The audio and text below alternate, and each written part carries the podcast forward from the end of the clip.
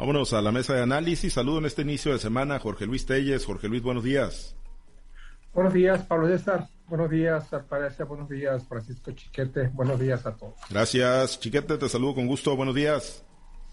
Muy buenos días, Pablo César. Buenos días. Altagracia, Jorge Luis y a quienes hacen el favor de escuchar. Gracias, Altagracia. Qué gusto saludarte. Buenos días.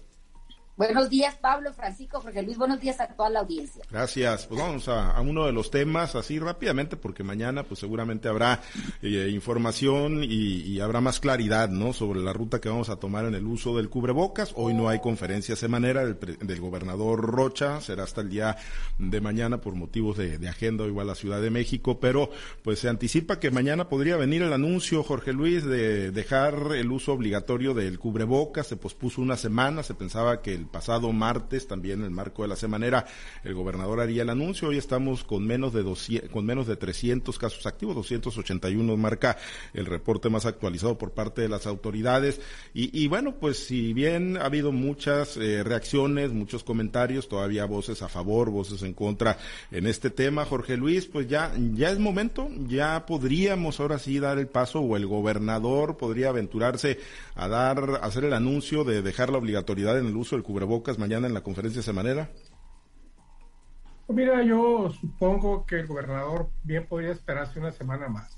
Esta semana se mantiene intacto el semáforo epidemiológico nacional, no hay cambios, es hasta el próximo viernes cuando se anuncian los cambios para que entre en vigor el lunes 4 de abril. Yo supongo que sería más prudente que se esperara el día 4 de abril una vez que viera el comportamiento del semáforo epidemiológico nacional.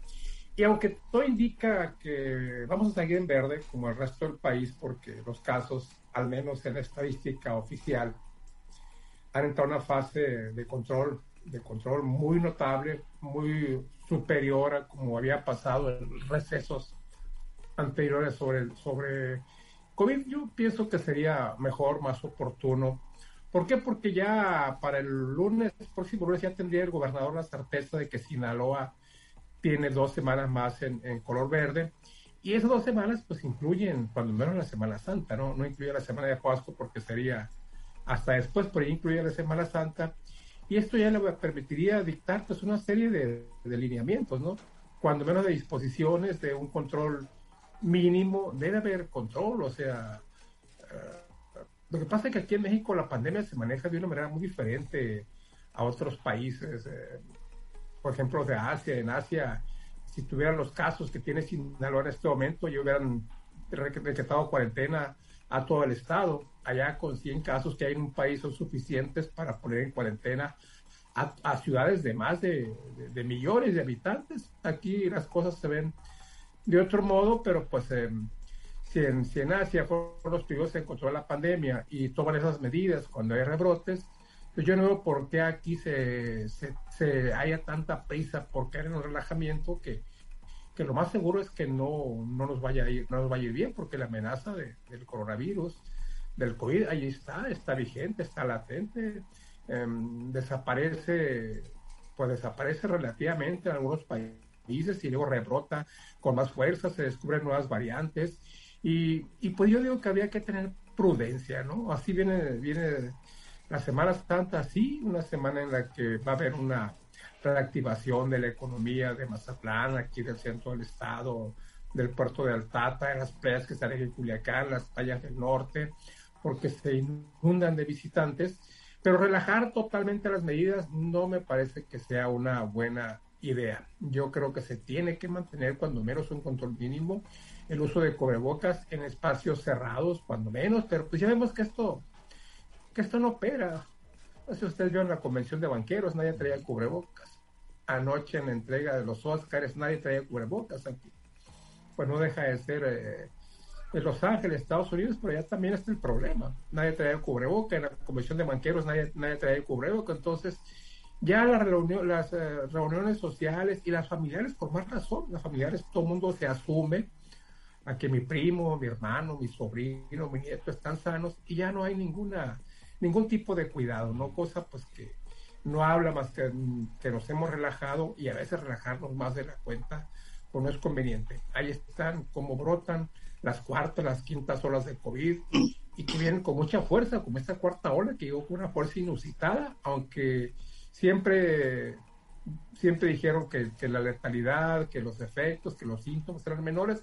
Y sí, sí tienen razón, porque la mayoría de la gente, entre ellos quien les habla, tuvo COVID, pero con síntomas muy menores, prácticamente imperceptibles, pero sí con COVID comprobado, con prueba PCR.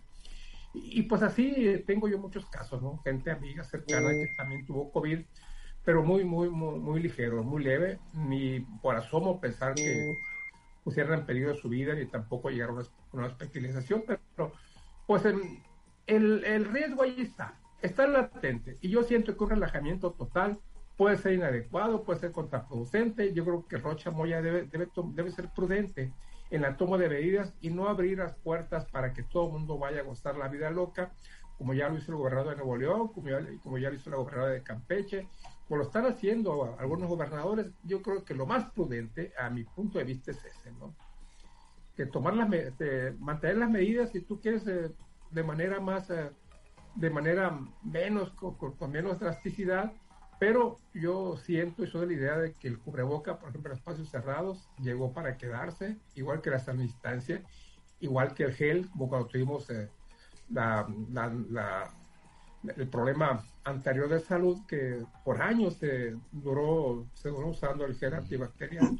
Yo creo que estas medidas son para quedarse definitivamente. No hacen daño, hombre. ¿Qué, qué problema nos da estar usando cubrebocas en espacios cerrados? Pues sí. Como lo hacen en otros países donde con COVID o sin COVID el uso de cubrebocas es prácticamente una medida obligatoria. Sí, aunque ya lo, ya lo referías ayer en la ceremonia de los Oscars, pues no traían cubrebocas, ¿no? A lo mejor le hubiera dolido menos la cachetada a Chris Rock si hubiera, si hubiera traído cubrebocas. Bueno, eh, eh Chiquete. Qué feo estuvo eso, ¿no? Sí, sí, sí, sí, tremendo, tremendo, porque pues digo, todo lo que se ve, pues parece que no fue actuado, ¿no? Ahí el cachetadón que le pegó Will Smith a, Chris Rock, ahí defendiendo a, a la mujer del chistorete que le hizo, pues, Chris Rock. Bueno, Chiquete, porque si se deja el cubrebocas, pues se deja prácticamente todo, ¿no? Yo creo que es la, la puerta para dejar prácticamente todas las medidas. Fíjate que estamos actuando en sentido contrario de lo que las propias autoridades habían dicho. Yo recuerdo que cuando empezaban a vislumbrarse las posibilidades de salir de la pandemia desde la segunda, tercera ola, eh, las autoridades decían, vamos a una nueva normalidad no vamos a estar como antes del, COVID. Tenemos que mantener ciertas normas, ciertas medidas para evitar eh, las enfermedades porque el COVID ahí va a andar en el ambiente. Y, efectivamente la, la, vacunación nos ha permitido enfrentar con mejores defensas, con mejores recursos personales los efectos de esta enfermedad. Pero en lugar de estar viendo lo de la nueva normalidad, estamos corriendo hacia la normalidad anterior, como si hubiéramos, estuviéramos creyendo de veras que el COVID ya se acabó, que fue una moda de dos años y, de ahora en adelante es borrón y cuenta nueva, cuando no, no es así. Incluso yo este, estoy viendo ahora un rebrote de más este, gente que no quiere aplicarse el refuerzo de la vacuna que siente que ya con las dos dosis que, se le aplicaron tiene suficiente, que ya le ha ayudado a salir adelante y que no tiene esa necesidad. Incluso hay mucha gente que reacciona así por temor a las reacciones de la, de la propia vacuna, porque en muchos, muchos casos hubo de, pues aplicaciones que generaron secuelas penosas, no, no graves, pero, pero sí de algún modo doloroso y la gente tiene, tiene miedo de esto. Ese es un, problema muy serio, hay que trabajar mucho en, la, en, el convencimiento de las personas. Cada vez son menos los que van a los centros de vacunación, incluso en la Ciudad de México por lo menos ya se anunció que se van a terminar los, los centros especiales de vacunación a rezagados y a, y a la tercera dosis. Así que pues ya solo sería ir a los centros normales de vacunación, con el problema de que estos centros normales no tienen las medidas de ultracongelación que requieren las, vacunas, entonces van a ser lugares muy, muy alejados. No va a ser tan fácil como ir al centro de salud, como ir al hospital fulano, sino que va a haber que ir a, un lugar que tenga esas, eh, instalaciones especiales y no en todas las poblaciones lo hay, no en todos los centros de, de atención se va a disponer, así que ese va a ser uno de los problemas que vamos a enfrentar. Y luego, bueno, hay algunos países donde ya, por ejemplo, la, la, una de las vacunas está pidiendo autorización para la cuarta aplicación a los adultos mayores, a determinadas poblaciones. Y finalmente se, se cree que haya necesidad de mantener un, refrendo de la vacuna, por lo menos anual, aunque quizá hasta este momento lo que más se ve apropiado es cada seis meses. Entonces, irnos olvidando de medidas como la sana distancia, como la mascarilla, como el gel, nos lleva a descuidarnos también en lo que ha sido fundamental para este reconsideración de la pandemia, que es el, la, vacunación. Yo creo que las autoridades debieran tener mucho cuidado en esto. Y sí, en, Semana Santa va a ser imposible la, la, sana distancia, incluso el cubrebocas, pero creo que debieran pugnar por mantener a la población bajo esta nueva cultura, esta cultura de la nueva realidad, de la nueva normalidad. Bien, pues sí, espera entonces el anuncio mañana por parte del gobernador Rubén Rocha Moya. Altagracia, eh, ¿a tu juicio es momento de dejar el uso del cubrebocas o te inclinas por lo que plantea Jorge Luis, esperarnos pues todavía esta semana para ver el comportamiento del semáforo epidemiológico de aquí al viernes? Mira, más que el semáforo, yo creo coincido con mis compañeros cuando hablan de aquello que planteábamos al inicio de esta pandemia, de que era una nueva normalidad del uso del cubrebocas. O sea, no podemos olvidar que esta, esta enfermedad se transmite, como lo dijo López Gatel, achú. Entonces, eh, cada vez que estornuda la gente, cada vez que habla la gente, pues hay un peligro latente de contagio. No, no hemos visto que esto se haya eh, terminado aún y cuando en otros países no es, no es este reglamentario el uso del cubrebocas y nunca lo ha sido. Uno de ellos es Estados Unidos, donde pues desde hace mucho tiempo que ellos dejaron de usar el cubrebocas, incluso en los centros escolares, en los centros eh, de comerciales no se usa el cubrebocas. O sea, eso ellos, ellos lo han venido planteando desde hace mucho tiempo, desde que estaba el presidente Donald Trump, ¿no? Aquí en México, por más que el presidente haya estado sin el uso del cubrebocas aún y cuando se ha contagiado dos veces, cuando gente muy cercana a él de su gabinete se ha contagiado, pues él insiste en el no uso del cubrebocas. Aquí el gobernador en la semana pasada en la conferencia dijo que, que, había escuchado voces, a pesar de que ya lo había dicho anteriormente, que ya no se iba a usar el cubrebocas aquí en Sinaloa, que estaba tomando, está seriamente pensando en tomar esa decisión. La semana pasada dijo que había escuchado voces de gente que él consideraba como opiniones válidas. Uno de ellos fue la, la misma Universidad Autónoma de Sinaloa, que lo vuelve a ratificar y dice que mientras este, haya peligros de contagio, ellos no van a, eliminar el, el, el uso del cubrebocas en las clases presenciales. Entonces, desde ahí estamos viendo que no, no tendría por qué tomarse como una cuestión de ley el que se use o no se use. Yo creo que ya tendría que ser una situación de razón de cada quien, que la gente razone si realmente considera que el uso del cubrebocas le ayuda para el no contagio o, por lo menos minimizar la posibilidad de contagio. También debemos entender que aún y con el uso del cubrebocas, mm, varias personas nos hemos, nos hemos contagiado. Yo toda la vida uso el cubrebocas y me he contagiado dos veces afortunadamente sin síntomas y me he dado cuenta porque otra persona que está a un lado de mí tiene, tiene código y me hago la PCR y salgo positiva, ¿no? Pero de todas maneras creo que esto más bien tenemos que eh, llegarle a la gente a, a, su sentido común, a su razonamiento, decir, bueno, eh, si estamos entre dos o más personas, creo que es conveniente usar el cubrebocas. ¿Por qué? Para protegerme a mí mismo, no para proteger a otra persona. Primero yo y después los demás, ¿no? Entonces, eh, aunque se oiga, se oiga como si fuera algo egoísta, pero es la realidad. O sea, no podemos pensar que, que por un decreto o por un llamado que haga la autoridad de no usar el cubrebocas, el cubrebocas se va, eh, ya no va a haber esa posibilidad de contagio. Seguimos contagiándonos de influenza, seguimos contagiándonos de sarampión, de, de tuberculosis, de viruela. ¿Por qué? Porque los virus ahí están. Entonces, si el uso del cubrebocas o las medidas de sana distancia, de lo que es el, el uso del gel, ayuda a que no se propague o no te contagies más rápido esta enfermedad, bueno, ¿por qué eliminarlo? Pero ya dependerá de cada, de cada quien. Hemos visto que a través de estos dos años que tiene la pandemia, que muchas personas han hecho caso omiso y, y, y quizás esas mismas personas han contagiado a gente que desgraciadamente ya no está con nosotros. No toda la gente tiene el mismo sistema, sistema inmunológico, ni tampoco tenemos la misma fortaleza o vigor para poder enfrentar una enfermedad. Esta enfermedad es desconocida, es una enfermedad nueva que incluso los médicos apenas están conociendo, apenas están implementando los tratamientos, los mismos hospitales hemos visto que han sido rebasados en muchas ocasiones a través de las horas que se han presentado y la gente sigue sin entender. A mí me ha tocado asistir a, a conferencias o me ha tocado asistir a reuniones donde la gente parece que el COVID jamás ha existido. Y no estamos hablando de concentraciones como es el carnaval o como puede ser ahora Semana Santa o como, son los partidos en, los estadios, ¿no? Creo que en, en, otros, en otro tipo de eventos como eventos sociales, eventos culturales, eventos de los que sea, la gente se relaja y se quita el cubrebocas, aduciendo a que tienen alergia, que es molesto, que hace calor, en fin, miles de cosas. Incluso uno cuando, cuando sales eh, ya tienes que tomar el cubrebocas como parte de tu atuendo, como parte de lo que tú te llevas, como fueran tus lentes, como fuera tu bolso, tu cartera, tu celular.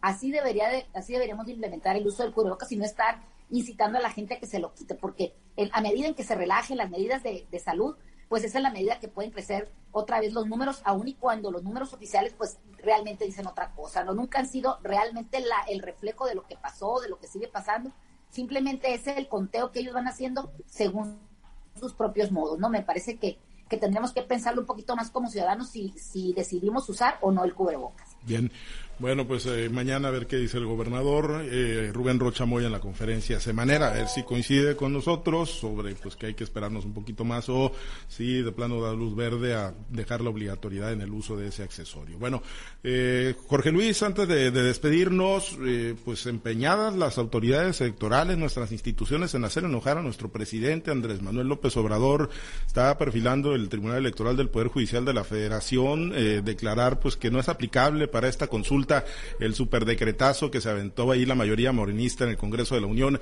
hace algunos días para que, bueno, pues se aventaran, ¿no? Ahí la, propaganda y la difusión de la consulta a las autoridades emanadas de Morena, Jorge Luis. ¿Se van a detener las autoridades morenistas aunque el tribunal diga que, no es aplicable para esta consulta?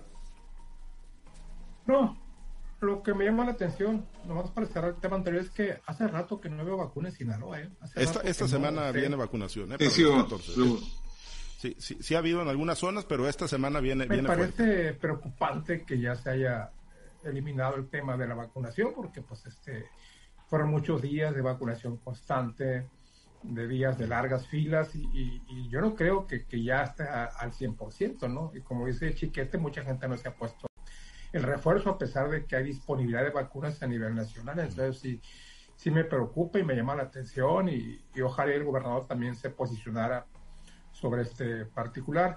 En cuanto a lo demás, pues este, pues sí, yo creo que Morena y el presidente ya tienen una salida ahí, ¿no? Dicen que ellos no modificaron ninguna ley. Y aquí en Sinaloa, el secretario general de gobierno dice que aquí no hay elecciones. ¿Cómo no va a haber elecciones aquí? Por supuesto, lo, lo, lo, de la es una elección.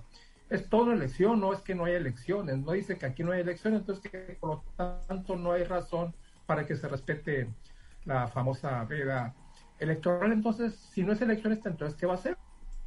Yo lo veo como un proceso electoral hecho y derecho que debe respetarse y que debe conducirse conforme a los reglamentos que emanan del Instituto Nacional Electoral en tanto producto de acuerdos de las cámaras de, de diputados y de senadores.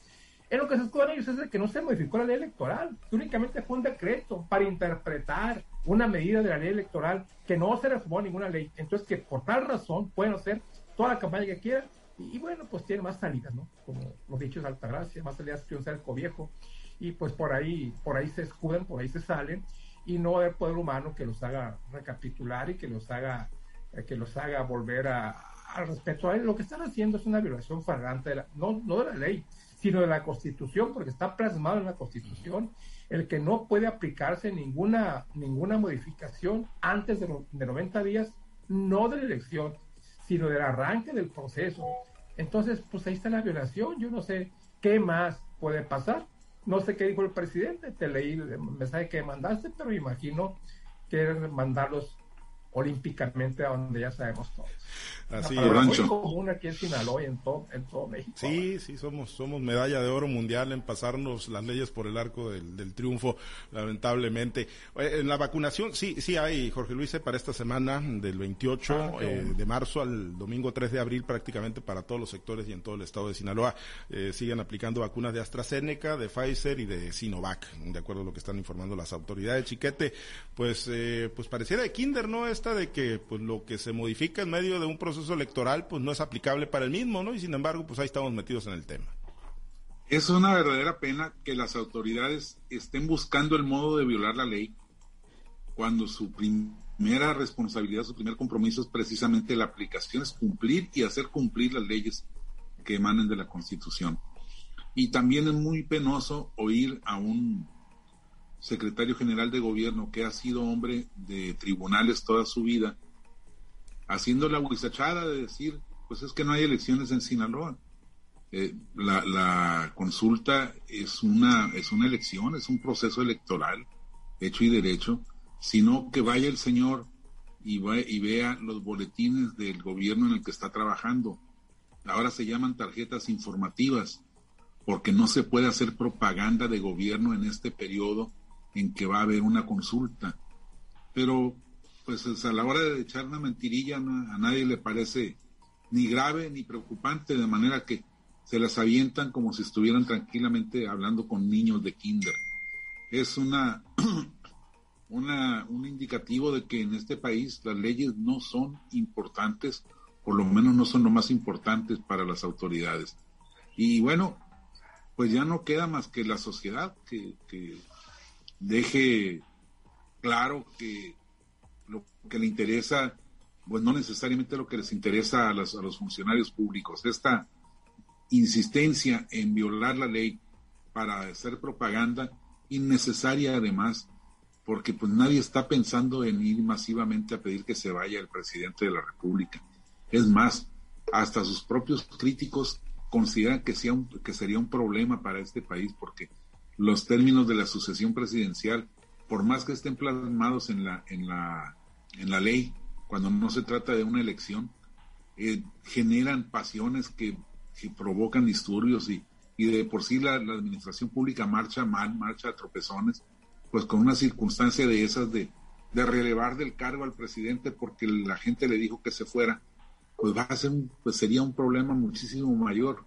De manera que nadie está pensando en eso. Es, es absurdo que se estén exhibiendo en aras de un propósito que no tiene razón de ser. Pues sí, yo coincido totalmente, Altagracia, pues el problema quizá es pues que está habiendo un bajo nivel de participación, ¿no? Para el próximo 10 de abril el presidente y por eso pues se aferra, el gran problema es que pues se aferra a través de la violación de la ley y pues hay muchísimas autoridades que juraron, protestaron cumplir y hacer cumplir la ley, pues que le están haciendo coro en el, en el pisoteo a la normatividad vigente. Fíjate que eso es como, como una cosa de chiste, el ver cómo se excusan ahora hasta en interpretaciones de lo que es el mismo español, de lo que mucha gente pues de alguna manera tiene conocimiento, o sea, no toda la gente es igual de ignorante que los que están hablando ahí enfrente, pues o sea, toda, hay gente que sí lee la ley, hay gente que sí está formada, eh, por lo menos tienen una, una formación jurista electoral ciudadana que les permite entender para qué y por qué fueron hechas las leyes, incluso estas, estas, estas leyes, este, este conglomerado de leyes lo han hecho a través de trabajo de muchos años de legislaciones, de quejas, de situaciones que se presentaron por parte de la ciudadanía y ahora resulta que olímpicamente se las se, se vuelan la barda, ¿no? Ellos además de, de aducir a que esto es una interpretación, también dicen que cómo no hacer propaganda a favor si hay gente que está haciendo propaganda en contra. O sea, eh, son situaciones que realmente a mí me parecen de alguna manera, como te digo, de chiste. Lo que es un hecho es que eh, es, un, es algo grave o algo que se debe señalar la actuación o declaración que hizo el secretario general de gobierno, porque, porque parecería como una excusa, una excusa para seguir apoyando al presidente Andrés Manuel López Obrador y a su, a su desempeño como presidente. Y otra cosa es excusarse también en esa ley electoral para no publicar los, los trabajos o los proyectos que hay dentro del programa de trabajo del gobernador Rubén Rocha Moya, ¿no? Por un lado, se escudan para así hacer la propaganda y por otro lado se escudan para no dar a conocer este programas y proyectos del mismo gobierno de Sinaloa. Me parece que ahí hay una contradicción, o sea que, que los mismos o los otros secretarios dicen no podemos hacer nada por el tema de la ley electoral y por otro lado públicamente en la tribuna más alta del gobierno del estado de Sinaloa se diga que no hay un proceso electoral en el estado y que por lo tanto pueden hablar del gobierno Andrés Manuel López Obrador. Me parece que es una contradicción que debería de aclarar el mismo secretario general de gobierno o incluso el gobernador Rubén Rocha Moya. Por un lado ocultan y por otro lado abiertamente se expresan. Eso me parece que, esa dualidad me parece que es la que es negativa para un gobierno que inicia en el, en el estado de Sinaloa. Muy bien, pues nos despedimos así, pendientes entonces, mañana a ver si hay anuncio en el tema del cubrebocas. Gracias Altagracia, excelente inicio de semana. Que tengan un excelente, excelente día y cuídense de las enfermedades respiratorias porque ya tengo gripa y yo con este cambio de clima. Sí, bastante, bastante brusco los cambios de temperatura. Eh, eh, Jorge Luis, excelente inicio de semana. ¿Y qué tal nuestra selección nacional? Eh? ¿Qué tal? ¿Qué tal? Hay que, hay que llevar al chicharito, ¿no? Hay que llevar al chicharito. ¿A quién hay que llevar para que meta goles la selección, chiquete? hay que llevar un brujo que el que le hace las limpias al presidente, a ver si les hace una a ellos. Yo no sé, ya, ya se garantizó, se supone matemáticamente, ¿no? Pero todavía no. Ya, tienen, ya tienen, ya tienen la, la, puerta pues abierta, ya, ya es, es, más difícil que no entren. Bueno, Pero pues yo digo, ¿a qué van? Bueno. ¿Hacer el ¿Para qué? Pues si, en este nivel de, de, si en este nivel de competencia están mostrando esa incompetencia, pues ¿qué van a hacer para allá? Pues Oye, para que el de, el de, Televisa haya dicho que ya no sabe cuál era más malo, si Honduras o México, ya es mucho decir. ¿eh? Las distancias se han acortado en el fútbol, señores, por favor, hombre, las distancias, concédanle a los otros equipos el crecimiento, no es que nos hayamos estancado ni estemos jugando peor, se han acortado las distancias. no ha ganado ningún juego en el, en el premundial, hombre. ¿Quién? Ni un solo juego ha ganado. No es posible que México haya ganado de ranazo prácticamente con un octogol. A penita, a penita. Yo les voy a decir, la selección mexicana me recuerda mucho al Mazatlán Fútbol Club y a las, a las Águilas del la América. Bueno, pues sí. Así, de maletas andan. Y así vamos a pasar también al repechaje, también a penitas. Fíjate nada más que gusto. Bueno, así es. Gracias, nos despedimos. Excelente inicio de semana. Gracias a los compañeros. Buen día, saludos a todos.